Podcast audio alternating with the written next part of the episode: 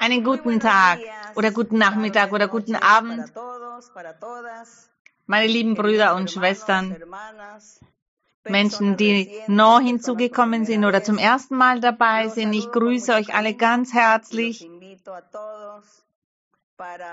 Und ich möchte alle dazu motivieren, dass vor allem jene, die zum ersten Mal da sind, dass ihr beginnt hier in dieser Bibel zu lesen, diesem wunderbaren Buch Dazu möchte ich euch motivieren und dass ihr auch, dass ihr beginnt es zu erforschen, dass ihr euren Fragen nachgeht in Bezug auf Gott. Das ist das Buch, das zu uns von Gott spricht. Und in diesem Buch finden wir viele Arten und Weisen, wie sich Gott der Menschheit gegenüber manifestiert und offenbart, seiner Schöpfung gegenüber offenbart. Wir finden hier Erzählungen, Erlebnisse vor, Erfahrungen von Menschen, die das Gute getan haben, das Schlechte getan haben, welche die Gebote Gottes sind und auch die Manifestation des Heiligen Geistes, das alles finden wir in diesem Buch vor. Und wir wissen, Gott existiert. Denn alles, was dieses Buch uns berichtet, erleben wir selbst, erleben wir in unserem persönlichen Leben. Wir machen diese Erfahrungen mit dem Dasein Gottes. Wenn wir Gott in unserem Herzen fühlen, diesen mächtigen Gott und seine Manifestation, auch wenn wir ihn auf physische Weise nicht sehen, fühlen wir ihn. Und er offenbart sich auf eine so außergewöhnliche Art und Weise, so dass kein Mensch das nachahmen könnte. Wer kann so viele Träume erfinden oder Visionen oder wer könnte es verhindern? Auch die prophetische Rede, diesen Lebenswandel, diese Veränderung, der Wunsch, das Gute zu tun, Wer kann das nachahmen? Wer kann so etwas erfinden? Wer macht so etwas auf der Welt? Nur Gott, nur unser Gott kann das machen. Und deshalb wissen wir, Gott lebt, er lebt und er herrscht. Für ihn ist daher die Ehre, für ihn ist der Ruhm und die Lobpreisung und ihn sollen wir hier auch loben und hier vor seiner Anwesenheit stehen und ihm dienen vom ganzen Herzen, so wie es in den Chorliedern steht, dass wir Gott dienen vom ganzen Herzen. Bitte nimm Platz. Ich grüße auch alle Brüder und Schwestern, die hier vor Ort sind. Und wir möchten heute nachsinnen und über das Wort Gottes reflektieren, über seine Schrift, diese altertümlichen Schriften. Schriften, die uns Menschen hinterlassen haben, die vor der Anwesenheit Gottes gestanden sind, Gott gedient haben und die Gott ausgerüstet hat, denen Gott seine Macht gegeben hat. Und sie lehrten sehr viel Doktrin. Gott nutzte sie aber auch, um viele Wunder und Zeichen zu machen. Und hier sind wir und lesen darin. Wir lesen heute in dem Buch Jakobus und wir haben uns immer jeweils ein ganzes Kapitel angesehen. Denn in jedem Kapitel finden wir viele Themen vor. Und wir sinnen über all diese Themen nach. Ein Thema endet und im gleichen Kapitel wird dann mit einem neuen Thema angefangen. Doch es schadet nicht, dazu zu lernen. Es schadet nicht. Das hilft uns und das motiviert uns dazu weiterzumachen. Wir sind dann begeistert und motiviert, um so weiter von diesem allerhöchsten Gott zu lernen. Und in Jakobus lesen wir heute Kapitel 4.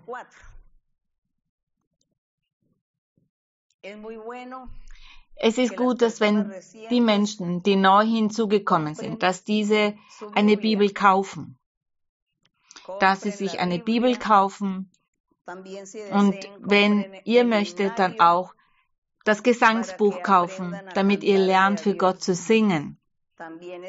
Es gibt auch die CDs von den Hymnenliedern und den Chorliedern. Und auch das könnt ihr erwerben, damit ihr damit für Gott singt. Viele Menschen sind geheilt worden oder haben diese Ruhe erfahren, indem sie die Hymnenlieder oder Chorlieder angehört haben. Denn diese Lieder sprechen von Gott. Es gibt viele Menschen, auch Kinder, die von bösen Geistern gequält werden und nicht schlafen können des Nachts. Auch diesen Personen hat man die Hymnenlieder, die Chorlieder abgespielt und das hilft ihnen sehr, sehr viel. Gott sieht nämlich die Absicht, die wir haben, warum wir diese Chorlieder abspielen. Wenn man Ruhe fühlen möchte, wenn man etwas hören möchte, wo Gott erwähnt wird und Gott in seiner Gnade, er erlaubt dann, dass die Menschen oder die Kinder oder die jungen Menschen dann in Ruhe schlafen können, beruhigt werden mit diesen Hymnen und Chorliedern. Das passiert natürlich nicht allen. Einigen passiert das. Aber ihr könnt es selber ausprobieren. Und hört die Hymnenlieder, die Chorlieder, merkt euch diese und singt auch für Gott. In Jakobus lesen wir in Kapitel 4. In meiner Bibel steht folgende Überschrift, die Freundschaft mit der Welt.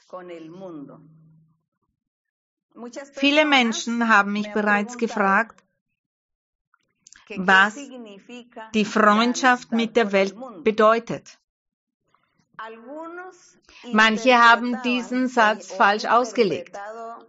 Manche haben den Satz falsch ausgelegt Manche deuten es so, dass die Freundschaft mit der Welt bedeutet, den Nachbarn nicht zu grüßen, keinen Menschen, der nicht in die Kirche kommt, zu grüßen oder anzusprechen.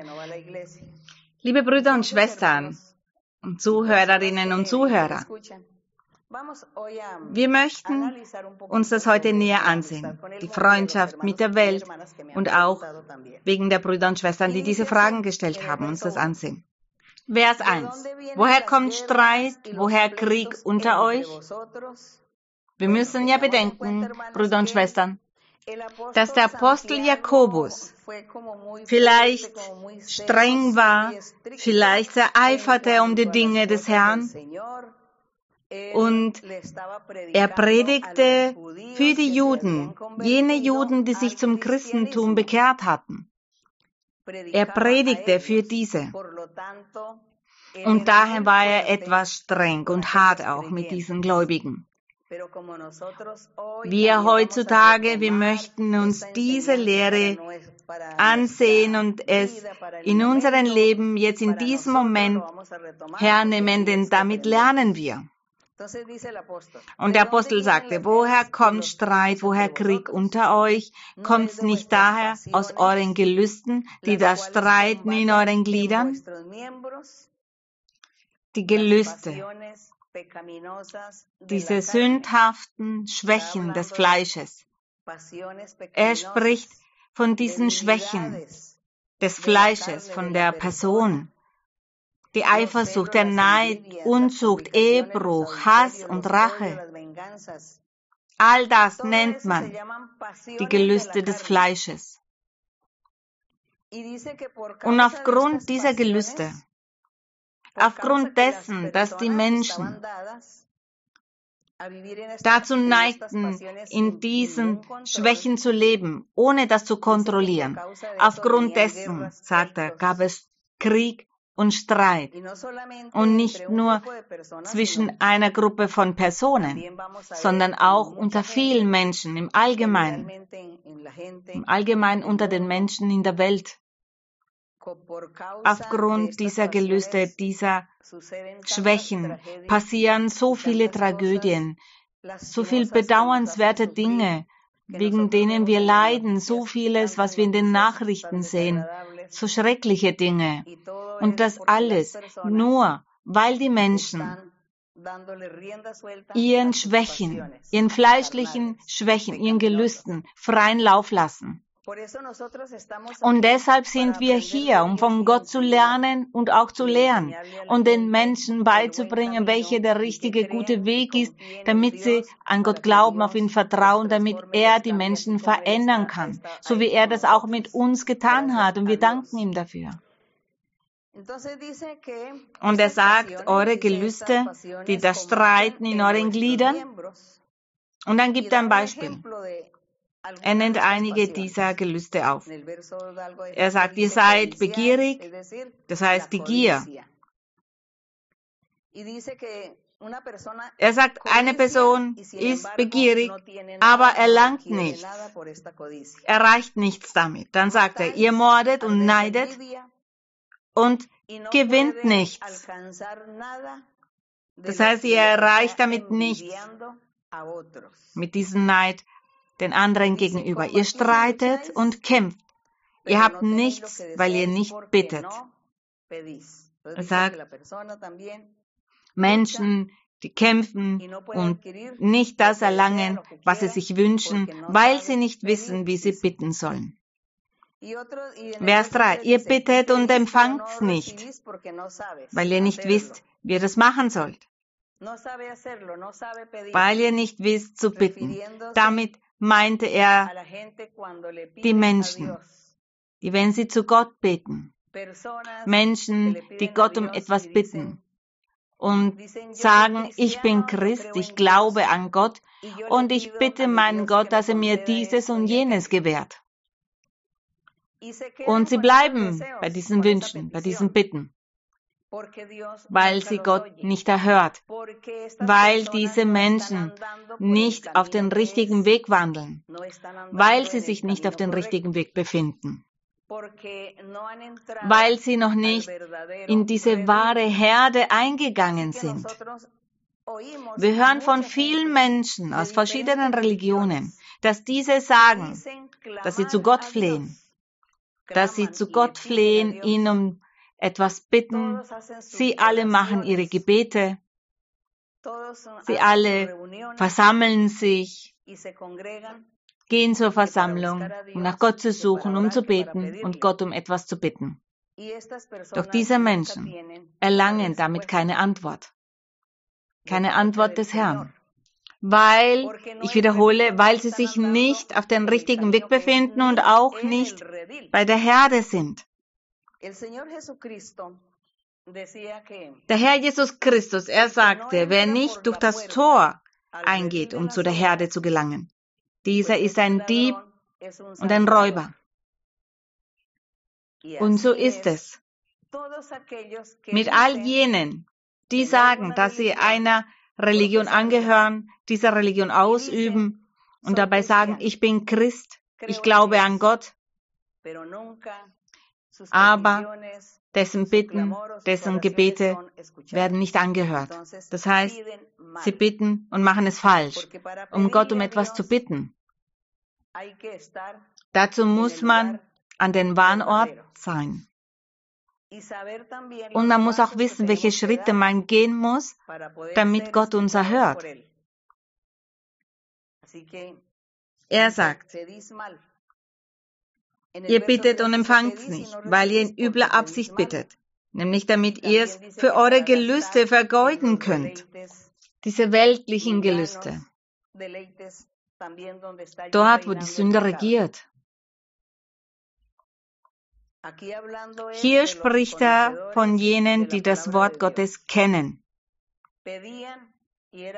Diese baten um etwas aber für ihre eigenen Gelüste.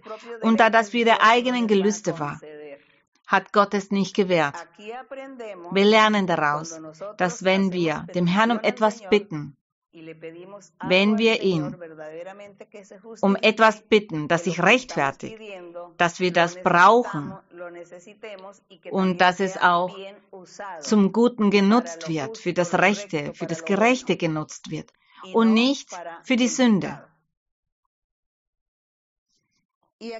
Und in Vers 4 sagte ihr Ehebrecher. Warum sagte er ihr Ehebrecher?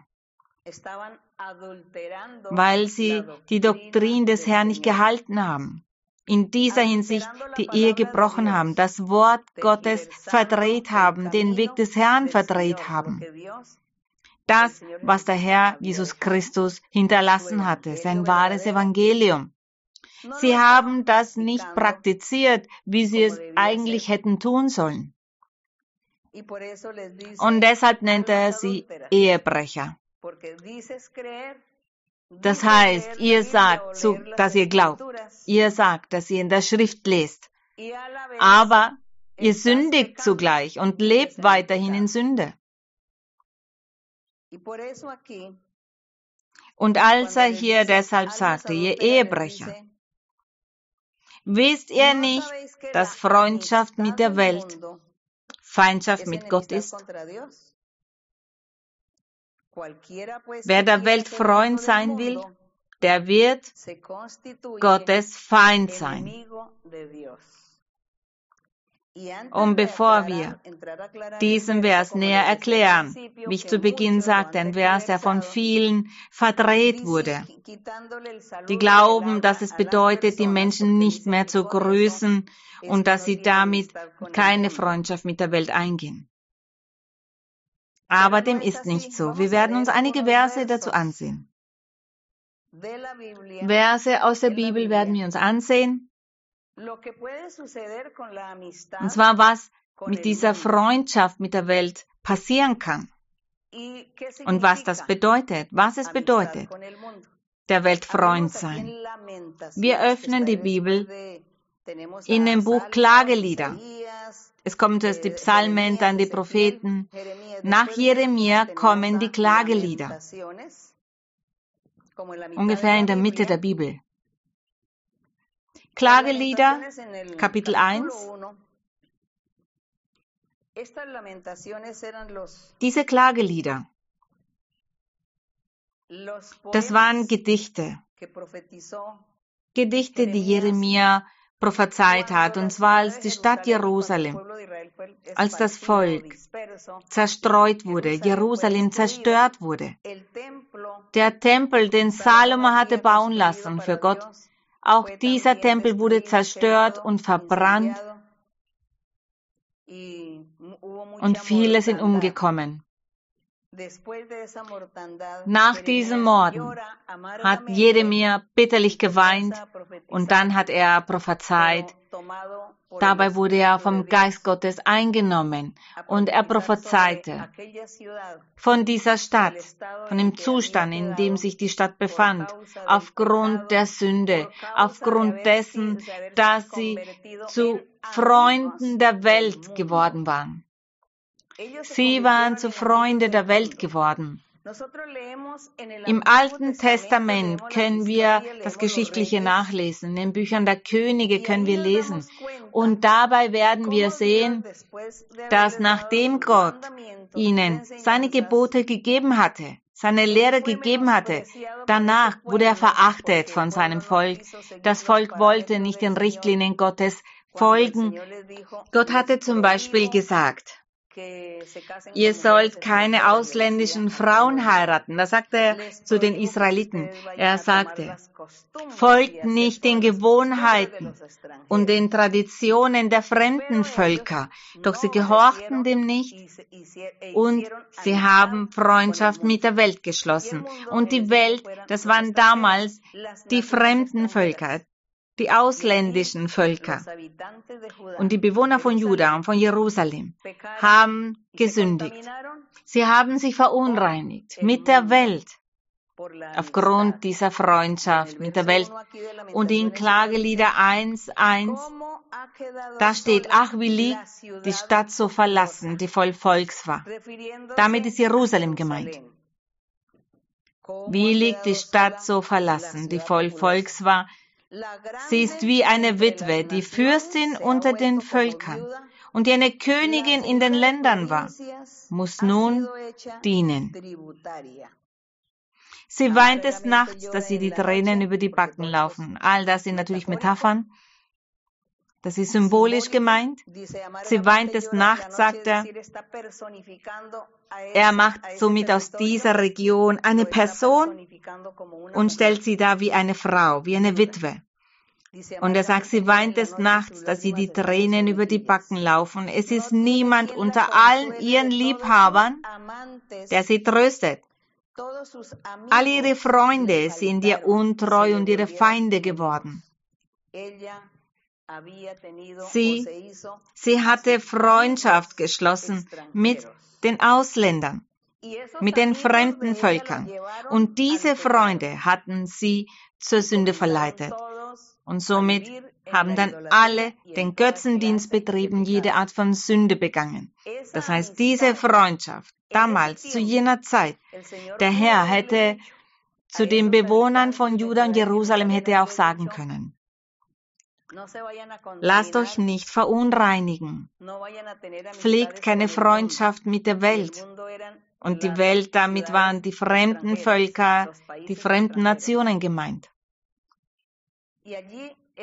Und dieses Volk hat gesündigt und wurde von dem Herrn verworfen. Der Herr hat sie bestraft und der Herr ließ von ihnen ab. Das ist mit dem Volk damals passiert. Sie hat Freunde gewonnen und hat somit begonnen, das zu tun, was ihre Freunde taten. Wer einen Freund hat, denkt er so wie dieser Freund, verhält sich so wie dieser Freund. Beide stimmen da überein. So ist das mit einer Freundschaft. Und Jakobus sagt, Wer Freund der Welt sein möchte, wird somit zum Feind Gottes. Genau das passierte Jerusalem, das passierte Juda, weil sie Freundschaft mit der Welt geschlossen haben und somit sündigten. Und dadurch wurden sie zu Feinden Gottes. Und wir lesen nun in dem Evangelium nach Johannes. Evangelium nach Johannes, Kapitel 15.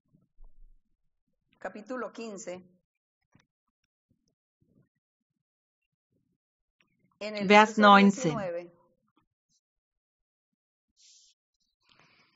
Der Herr Jesus Christus, er hat evangelisiert. Er hat hier das Volk evangelisiert. Und seine Jünger waren die ersten, die ihn anhörten. Und er sagte zu seinen Jüngern, wenn euch die Welt hasst, so wisst, dass sie mich vor euch gehasst hat. Aber als der Herr hier von der Welt sprach, dann meinte er nicht all die Menschen. Er meinte jene, die das Wort des Herrn verweigerten, die den Weg des Herrn nicht akzeptieren wollten, die Wahrheit Gottes nicht akzeptieren wollten. Und dann sagt in Vers 19, wäret ihr von der Welt? Er sagt somit, macht euch keine Sorgen. Macht euch keine Sorgen, wenn euch die Welt hasst, das heißt die Menschen, die sündigen, die Menschen, die gerne sündigen, die nicht an Gott glauben wollten, nicht akzeptieren wollten, noch weniger bereuen wollten.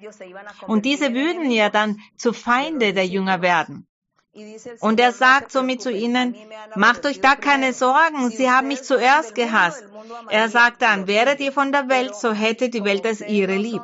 Weil ihr aber nicht von der Welt seid, sondern ich euch aus der Welt erwählt habe, darum hasst euch die Welt. Er sagt aber, macht euch da keine Sorgen. Ihr wart in der Welt, doch ich habe euch gerettet. Ich habe euch aus dieser Welt der Sünde und der Bosheit befreit. Und nun werdet ihr den Weg der Erlösung genießen können, diesen Weg zum ewigen Leben, die Freude, den Frieden, die Fröhlichkeit, die Gott schenkt. Der Herr sagte, ich gebe euch meinen Frieden. Ich habe euch von der Welt erwählt, dort herausgeholt, von dort, wo so viel gesündigt wird, Böses getan wird. Das ist die Welt. Dort, wo die Sünde ist, wo die Bosheit ist. Und die Menschen sind dort und tun all diese Dinge. Aber der Herr, er hat in seiner Gnade einige aus diesem Ort herausgeholt, aus der Welt herausgeholt und bringt sie dann auf seinen Weg zu seiner Herde. Der Herr hat uns aus dieser Welt herausgeholt. Er holte uns aus dieser Welt heraus. Und hier leben wir. Wir sind auf der Welt, aber wir sind nicht Sklaven. Wir tun nicht das, was die Welt macht. Damit wir verstehen, was es bedeutet, Freundschaft mit der Welt zu haben. Und in Johannes 17, in Johannes 17, Vers 14, da sagt der Herr, in seinem Gebet, er hat hier zum Vater gebetet. Er betete für seine Jünger. Der Herr wusste, dass er zum Himmel aufsteigen würde, dass sie ihn nicht mehr sehen würden. Und deshalb betete er vorher zu Gott. Und in seinem Gebet, im Vers 14, da sagt er, im Vers 13 zuerst, nun aber komme ich zu dir und dies rede ich in der Welt, auf dass meine Freude in ihnen vollkommen sei. Ich habe ihnen dein Wort gegeben. Und die Welt hasst sie. Ja, natürlich hasst sie sie. Denn die Welt ist es gewöhnt, zu sündigen und das Böse zu tun. Doch sie, als sie aus dieser Welt ausgetreten sind, da wurden sie dann gehasst, weil sie nicht mehr dort waren, um zu sündigen, um Böses weiterhin zu tun. Und er sagte, die Welt hasst sie, denn sie sind nicht von der Welt, wie auch ich nicht von der Welt bin. Und er sagte, ich bitte nicht, dass du sie aus der Welt nimmst, sondern dass du sie bewahrst vor dem Bösen, vor der Sünde. Die Menschen sagen nämlich manches Mal auch, dass die Welt die Erdkugel meint. Aber die Welt ist die Menschen, die Sünden, die die Menschen begehen. Das alles ist die Welt. Und der Herr sagte, ich bitte nicht, dass du sie aus der Welt nimmst, sondern dass du sie bewahrst vor dem Bösen, dass du sie bewahrst vor der Sünde, vor den Sünden, die die Menschen begehen, die in der Welt sind. Bewahre sie davor. Und so macht es der Herr auch mit uns. Er bewahrt uns von dem Zeitpunkt an, als er uns aus der Welt herausholte. Er bewahrt uns. Denn wir wollen ja weitermachen. Wir wünschen uns im Herzen, diesem Weg des Herrn zu folgen, ihm nachzuahmen. Und da wird er auf uns Acht geben. Und er wird auf uns acht geben, auf uns schauen, damit wir nicht Freunde der Welt sind. Das heißt, auf dass wir nicht sündigen, in Sünde leben und Böses tun. Und nun in 1. Johannes. 1. Johannes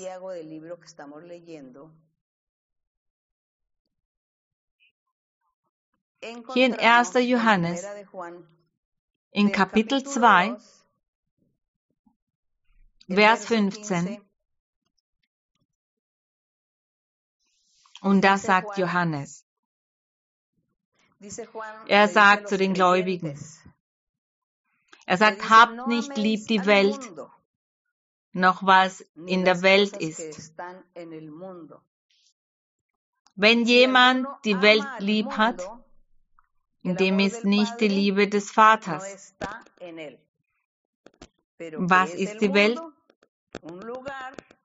Ein Ort, wo jede Art von Sünde begangen wird. Eine Welt voller Bosheit. Das ist die Welt. Voller Bosheit. Wenn er sagt, habt nicht lieb die Welt, damit meint er, er lebt ein rechtschaffenes, gerechtes Leben und sündigt nicht. Sündigt nicht, sagt er. Früher habt ihr gesündigt, doch nun ist es an der Zeit, dass ihr davon ablasst und das Leben so führt, wie Gott es möchte. Ein gerechtes Leben. Ein Leben, in dem ihr das Gute tut. Das bedeutet, die Welt nicht lieb haben. Denn wenn jemand die Welt lieb hat, sagt er, dann wird Gott nicht bei uns sein. Und nun lesen wir in Galater 5, Galater 5 nach dem Briefen an die Korinther, Galater 5 nach 2. Korinther, Galater 5. Wir werden aufzählen, was zu der Welt gehört. Wir werden aufzählen, was alles dazu gehört. In Kapitel 5, Vers 16. Wir werden hier lesen, was die Welt bedeutet. Und der Apostel Paulus sagt folgendes, ich sage aber, wandelt im Geist. Das heißt, wandelt auf dem wahren Weg vom Evangelium des Herrn Jesus Christus. Wandelt auf den rechten Weg und tut das Gute. Das bedeutet, im Geist zu wandeln. So werdet ihr das Begehren des Fleisches nicht erfüllen. Man soll das Begehren des Fleisches nicht erfüllen, denn unser Fleisch neigt dazu, das Böse zu tun. Doch der Herr, er hat in seiner Gnade den Heiligen Geist geschickt, damit dieser uns hilft, stark zu sein und damit wir unser Fleisch beherrschen können, damit wir diese Selbstbeherrschung haben. Doch jene, die neu sind oder jene Menschen, die draußen leben, die nicht der Gemeinde angehören, diese sind auf sich alleine gestellt und lassen sich vom Fleisch beherrschen und sündigen und leben in Sünde. Dann sagt im Vers 17, denn das Fleisch, das heißt unser Körper, unser physischer Körper, denn das Fleisch begehrt auf gegen den Geist und der Geist gegen das Fleisch, das heißt gegen die sündhaften Handlungen des Fleisches, des Körpers. Und er sagt, die sind gegeneinander, so dass ihr nicht tut, was ihr wollt. Das heißt, da wird ein Kampf geführt. Der Heilige Geist auf der einen Seite und auf der anderen Seite diese Schwäche des Fleisches. Und wir beten zu Gott und sagen, mein Herr, hilf mir vom Bösen abzulassen. Hilf mir gegen diese Fallen des Feindes und all diese Versuchungen. Und der Herr ist bei uns und hilft uns. Vers 18 regiert euch aber der Geist, so seid ihr nicht unter dem Gesetz. Unter dem Gesetz, es gab ja eine Auflistung, und zwar töte nicht, verletze nicht deinen Nächsten oder überschreite nicht die Grenze deines Grundstückes, du sollst nicht die Früchte deines Nachbarns stehlen, Gesetze, die geschrieben standen. Das Gesetz Mose, die Menschen haben das gelesen, aber dann wieder vergessen und somit gesündigt. Aber heutzutage befinden wir uns unter dem Gesetz des Heiligen Geistes. Jetzt ist es nicht Schriftliches mehr, sondern der Herr erlegt das alles in unser Herz. In unserem Herzen schreibt er sein Gesetz und seine Gebote. Und der Heilige Geist, er hilft uns, er lehrt uns und er erinnert uns an all das. Deshalb sagt er, regiert euch aber der Geist Gottes. Dann müsst ihr nicht sagen, ich muss das gesamte Gesetz Mose erfüllen. Das ist überflüssig. Es reicht, dass der Heilige Geist uns dabei hilft. Und im Vers 19, da steht, offenkundig sind aber die Werke des Fleisches, die Werke der Welt. Hier werden wir aufzählen, was mit der Welt gemeint ist, so dass wir das verstehen, wenn Jakobus sagt, macht keine Freundschaft mit der Welt. Er sagt, die Werke des Fleisches. Die Freundschaft mit der Welt ist Feindschaft mit Gott, hat Jakobus gesagt. Und hier in Vers 19 sehen wir, was mit Welt gemeint ist und an verschiedenen anderen Stellen der Bibel genauso. Und wir lesen hier weiter. Er sagt, diese Welt, von der er sagt, wir sollen mit ihr keine Freundschaft schließen. Er sagt, diese sind Unzucht, Unreinheit, Ausschweifung, Götzendienst, Zauberei, Feindschaft, Hader, Eifersucht. Lesen wir gemeinsam. Zorn, Zank, Zwietracht, Spaltungen, Neid, Saufen, Fressen, Orgien und dergleichen. Davon habe ich euch vorausgesagt und sage noch einmal voraus, die solches tun, werden das Reich Gottes nicht erben. Und ich füge hinzu, die solches tun, sind Freunde der Welt. Und wir kehren zurück zu Jakobus 4. Nun verstehen wir,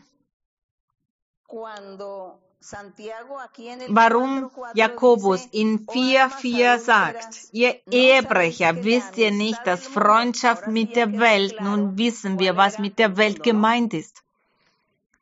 Dass Freundschaft mit der Welt Feindschaft mit Gott ist. Wer der Welt Freund sein will, der wird Gottes Feind sein. Jeder, der ein Freund von dem Trinken sein möchte, von dem Rauben, von dem Morden, von dem Vergewaltigen. Diese sind Feinde Gottes. Vers 5. Oder meint ihr, die Schrift sage umsonst? Der Geist, den er in uns wohnen lässt, drängt nach Neid. Doch Gott gibt größere Gnade. Darum heißt es, Gott widersteht den Hochmütigen, aber den Demütigen gibt er Gnade. Nun verstehen wir, was die Freundschaft mit der Welt bedeutet. Seht ihr, das bedeutet nicht, den Nachbarn nicht mehr zu grüßen oder dass man mit den Studienkollegen nicht mehr redet oder den Schulkollegen, Kolleginnen oder Arbeitskollegen und Kolleginnen oder wenn man im Flugzeug sitzt, im Supermarkt, ist egal an welchem Ort, es ist nichts Böses, wenn ihr mit den Menschen redet, diese herzlich grüßt oder dabei lächelt und sagt, kann ich Ihnen helfen? Kann ich Sie unterstützen, ohne den Menschen zu kennen? Das ist keine Sünde. Die Menschen haben oft diesen Vers verdreht und diesen falsch ausgelegt. Und dabei gesagt, man muss sich abschotten. Denn da die Person nicht zu der Gemeinde gehört, dann schaut mich lieber nicht an und ich schaue dich nicht an und wir werden nicht miteinander reden. Nein, im Gegenteil. Wir sollen Freundschaft mit den Menschen der Welt draußen haben, damit wir sie für Gott gewinnen und sie dann in die Kirche kommen. Und wir werden diese Menschen für Gott gewinnen mit unserer Wesensart, mit unserem Zeugnis, mit unserem Beispiel, mit dieser liebevollen Art, mit unserer Aufrichtigkeit und Freundlichkeit, mit der Geduld und mit einem Lächeln, mit unserem Benehmen, mit all dem erobern wir die Menschen. Und wir laden sie dann dazu ein, den Weg des Herrn kennenzulernen. Das ist das, was wir tun sollen. Und wir danken dem Herrn denn nun verstehen wir diesen Vers und das wird uns sehr viel helfen. Vers Nummer 7, so seid nun Gott untertan, widersteht dem Teufel, so flieht er von euch. Naht euch zu Gott, so naht er sich zu euch. Reinigt die Hände, ihr Sünder. Das heißt, hört auf zu sündigen und heiligt eure Herzen, ihr Wankelmütigen. Die Wankelmütigen, die glauben heute, morgen nicht. Die glauben und dann wieder nicht. Und sagen, nein, drei Jahre bin ich schon in der Kirche, aber nun bin ich nicht mehr motiviert. Ich komme nicht mehr. Das sind die Wankelmütigen. Dann sagt er, er sagt, reinigt eure Herzen, Handelt mit Aufrichtigkeit und bittet Gott um Hilfe, damit euch hilft weiterzumachen. Klagt, trauert und weint, euer Lachen verkehrt sich in Weinen und eure Freude in Traurigkeit. Demütigt euch vor dem Herrn, so wird er euch erhöhen. Das heißt demütig sein. Aufrichtig Gott gegenüber sein. Nun machen wir mit einem anderen Thema weiter. Und das andere Thema ist das Verurteilen. Er sagt, verleumdet einander nicht. Wer seinen Bruder verleumdet oder seinen Bruder verurteilt, das ist ein weiteres Thema, das wir hier vorfinden. Der verleumdet und verurteilt das Gesetz. Verurteilst du aber das Gesetz, so bist du nicht ein Täter des Gesetzes, sondern ein Richter. Er sagt, wer verurteilt, ist ein Richter. Ein Richter verurteilt, nicht wahr?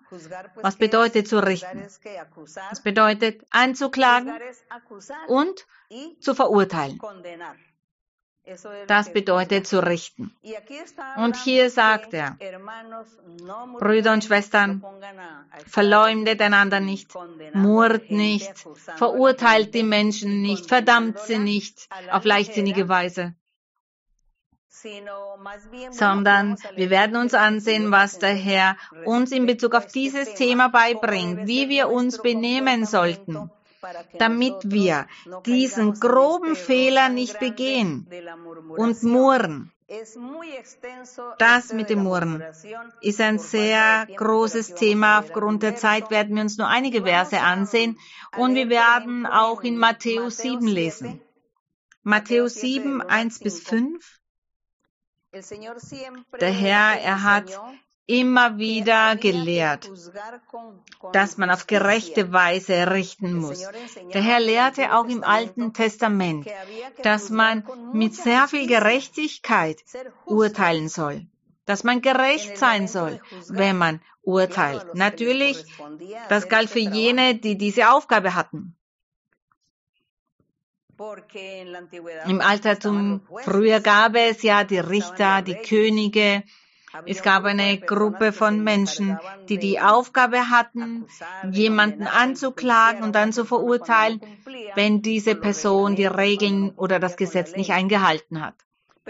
Der Herr sagte, seid gerecht. Er sah so viel Ungerechtigkeit und dass viele, die unschuldig waren, verurteilt wurden. Und der Herr möchte das nicht. Der Herr Jesus, er sagte, dass unser Gott gerecht ist und dass er mit so viel Gerechtigkeit urteilt und dass die Menschen das Gleiche tun sollen, mit dieser Gerechtigkeit urteilen sollen.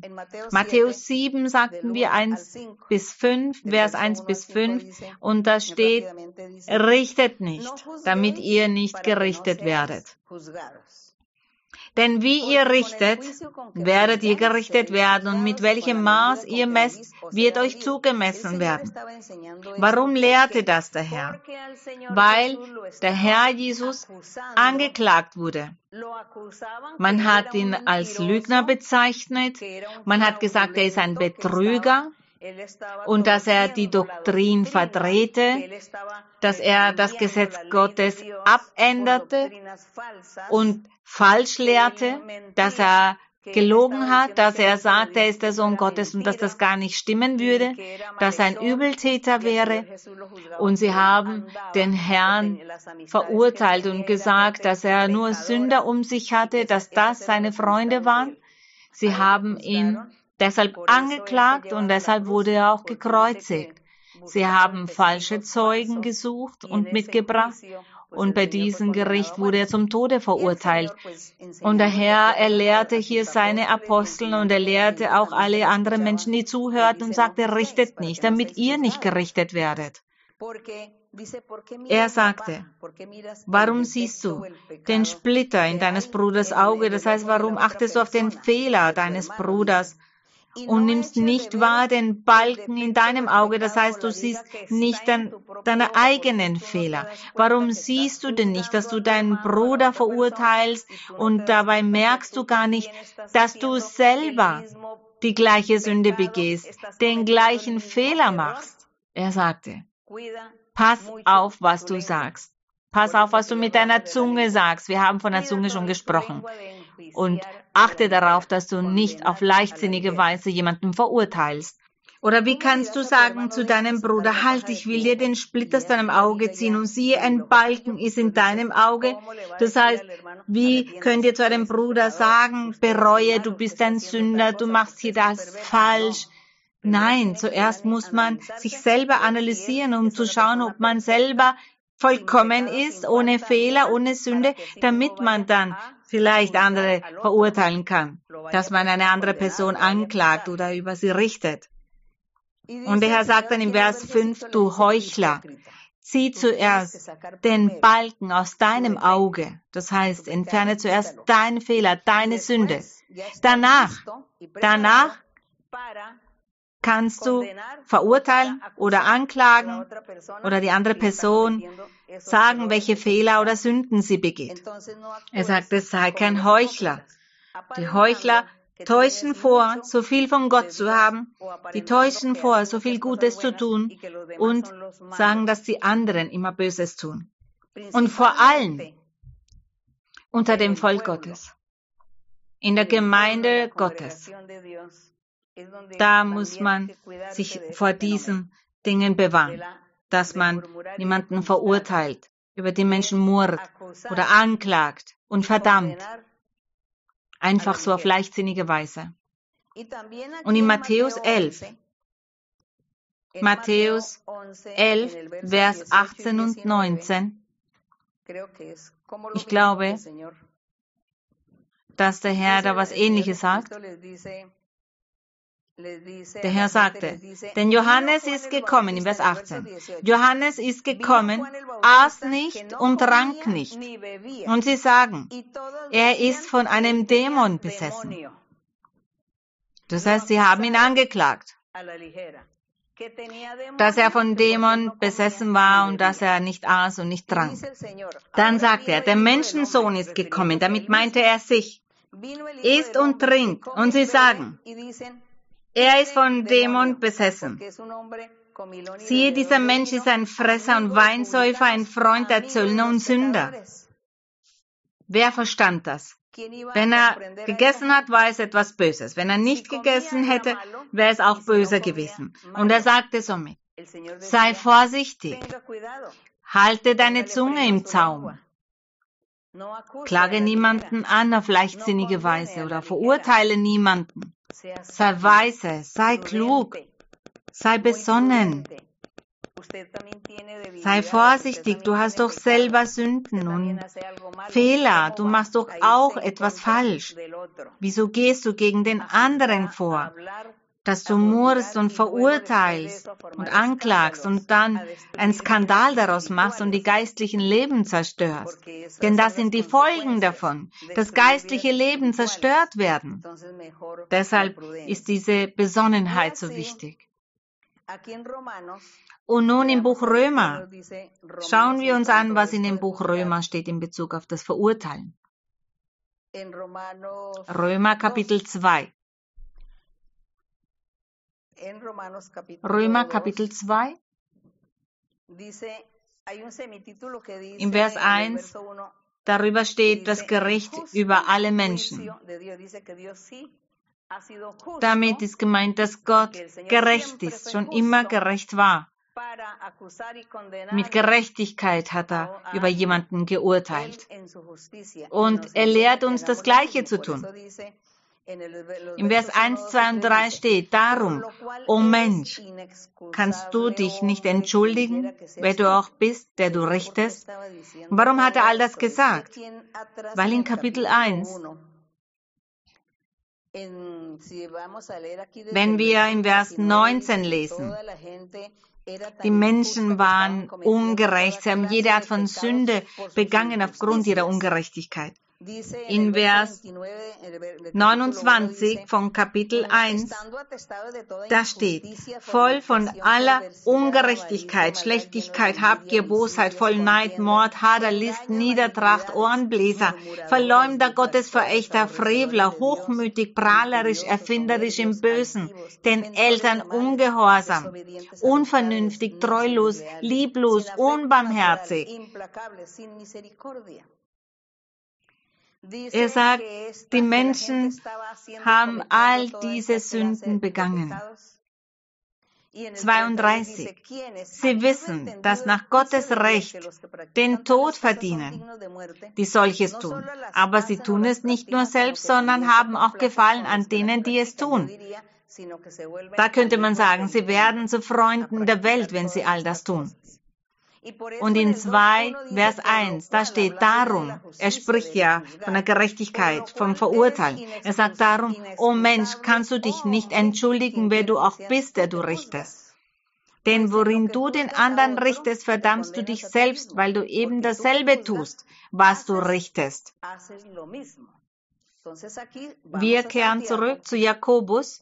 Jakobus, der sagte, Brüder und Schwestern, Verurteilt einander nicht. Verleumdet einander nicht. Wer seinen Bruder verleumdet oder seinen Bruder verurteilt, der verleumdet und verurteilt das Gesetz Gottes. Vers 12. Einer ist der Gesetzgeber und Richter, der selig machen und verdammen kann. Wer aber bist du, dass du den Nächsten verurteilst, wo du doch das Gleiche tust? Das das müssen wir entfernen und wir müssen immer versuchen, auf den rechten Weg zu sein und uns davor bewahren. Und dass wir die Zunge im Zaum halten. Dass wir die Zunge bremsen und dass wir den Weg des Herrn lernen, bevor wir murren oder verurteilen oder verleugnen. Dass wir vielmehr den Menschen beibringen, auf den rechten Weg zu wandeln und alles richtig zu machen. Das sollten wir tun. Und jetzt die Verse, die noch bleiben, wohlan nun, die ihr sagt heute oder morgen, da spricht er von einem anderen Thema. Er sagt, heute oder morgen wollen wir in die oder die Stadt gehen und wollen ein Jahr dort zu bringen und Handel treiben und Gewinn machen und wisst nicht, was morgen sein wird. Was ist euer Leben? Dunst seid ihr, der eine kleine Zeit bleibt und dann verschwindet. Dagegen solltet ihr sagen, wenn der Herr will, werden wir leben. Das heißt, wenn der Herr es mir erlaubt, wenn der Herr uns dabei hilft, wenn der Herr uns erlaubt zu reisen oder nicht zu reisen, werden wir leben, dies oder das tun. Hier lehrt er uns, dass wir nicht selber über unser Leben verfügen dass wir sagen, in fünf Jahren werde ich, weiß ich nicht, wohin reisen. Wir wissen aber nicht, was in fünf Jahren sein wird. Werde ich dann noch am Leben sein oder schon tot sein und so weiter. Wenn Gott möchte, wenn Gott will, das ist etwas, was der Herr uns beibringt. Wenn der Herr es mir erlaubt, uns erlaubt, dann werde ich reisen und so weiter. Vers 15. Dagegen solltet ihr sagen, wenn der Herr will, werden wir leben und dies oder das tun. Nun aber rühmt ihr euch in euren Übermut. All solches Rühmen ist böse. Wer nun weiß, Gutes zu tun und tut's nicht, dem ist Sünde. Wer weiß, was das Gute ist, der soll das Gute auch tun und weitermachen und ein Beispiel sein ein gutes Zeugnis haben und nach Gott suchen. Wie bereits gesagt, lest in der Bibel, liebt Gott. Menschen, die zum ersten Mal dabei sind, die noch neu sind. Diesen sage ich, lest in der Bibel und lernt zu beten. Lernt Gott um etwas zu bitten lernt diese wunderbare Doktrin. Es ist so herrlich, wenn wir beginnen oder wenn wir auf den Weg des Herrn wandeln. Dieser Weg, den Gott uns bereitet hat und den wir niemals verachten dürfen. Gott segne euch, Gott möge euch helfen und möge bei euch sein und eure Gebete erhören. Und nun möchten wir zu dem Herrn beten. Und wir werden den Herrn um die Gesundheit bitten und auch wegen böser Geister werden wir beten. Böse Geister, die viele Menschen in Besitz genommen haben. Menschen, die eine Behinderung haben, nicht reden können, sich nicht bewegen können. Hebt eure Hände oder legt sie auf euer Herz und fleht zu Gott, ihr fleht zu unserem Schöpfer. Auf das er euch erhört, euch segnet, die Schmerzen nimmt, die Krankheiten nimmt dass der Herr bei euch sei und euch den Weg beibringt, auf den wir wandeln sollen, diesen wunderschönen Weg des Herrn. Wir werden und beten. Heiliger Vater, himmlischer Vater, allmächtiger Gott, mein Herr, Schöpfer von Himmel und Erde, unser Schöpfer bist du, unser Eigentümer, unser göttlicher Arzt, ewiger Gott, mächtiger Gott. Wir danken dir wir danken dafür, dass du uns diesen wunderbaren Weg beibringst. Wie herrlich sind deine Wege. Herrlich und wunderschön sind deine Wege. Selig sind all jene, die auf diesen herrlichen Weg wandeln. Der Weg der Heiligkeit, der Vollkommenheit, des Friedens, der Freude, der Fröhlichkeit, der Wonne. Danke, mein Herr, wir danken denn, wir genießen dieses Vorrecht, dass du uns anschaust, uns erhörst, auf uns acht gibst, mein Herr. Wir danken dir, mein Herr, denn du bist immerzu bei uns. Du weißt alles über uns, mein Herr. Und in dem Moment, wo wir zu dir flehen, da hörst du uns an. Wir danken dir, denn du hörst uns an. Du erhörst uns. Du gibst uns Antworten und du lehrst uns. Mächtig bist du. Mächtig bist du. Du bist der Lobpreisung würdig, die Ehre und des Ruhmes würdig. Ja, mein Herr, auf dass alle dich loben und sich vor deiner Anwesenheit demütigen und dass sie dich aufrufen, dass alle wissen, dass es dich gibt. Danke, heiliger Vater. Und im herrlichen Namen von Jesus Christus, deinem geliebten Sohn, bitte ich dich, dass du deine heilende Hand ausstreckst über alle Menschen legst, die krank sind. Es gibt viele, die vielerlei Krankheiten haben und du weißt es, mein Herr, und sie flehen zu dir. Sie bitten dich darum. Sie bitten dich um ein Wunder und dass du sie heilst, dass du ihre Schmerzen linderst, die Schmerzen nimmst und dass du auch befreist, mein Herr, all jene Menschen, die Jungen, die Älteren, die Kinder, all jene, die gebunden sind durch Ketten, durch Fesseln, durch unreine Geister, durch Hexereien, durch Zaubereien und Flüche, mein Herr, befreie.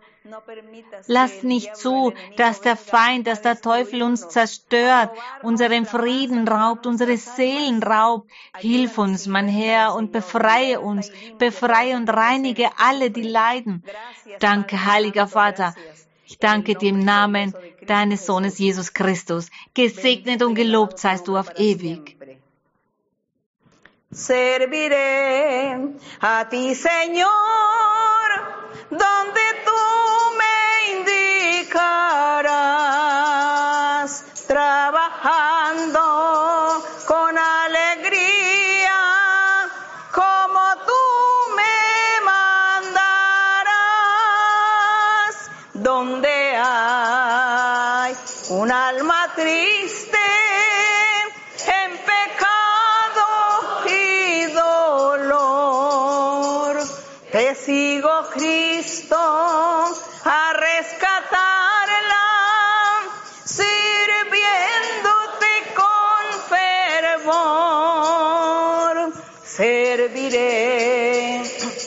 a ti,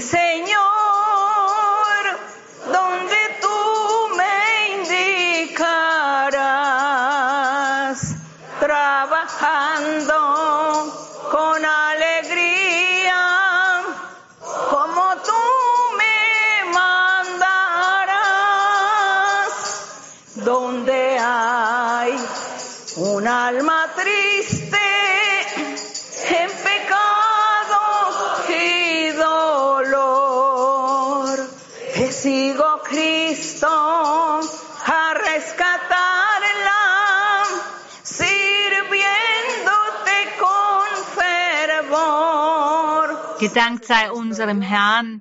Gott segne euch alle. Vielen Dank, ich liebe euch vom ganzen Herzen. Eine Umarmung für alle und für die Kinder, die Küsschen. Gott segne euch. Bis bald. Vielen Dank.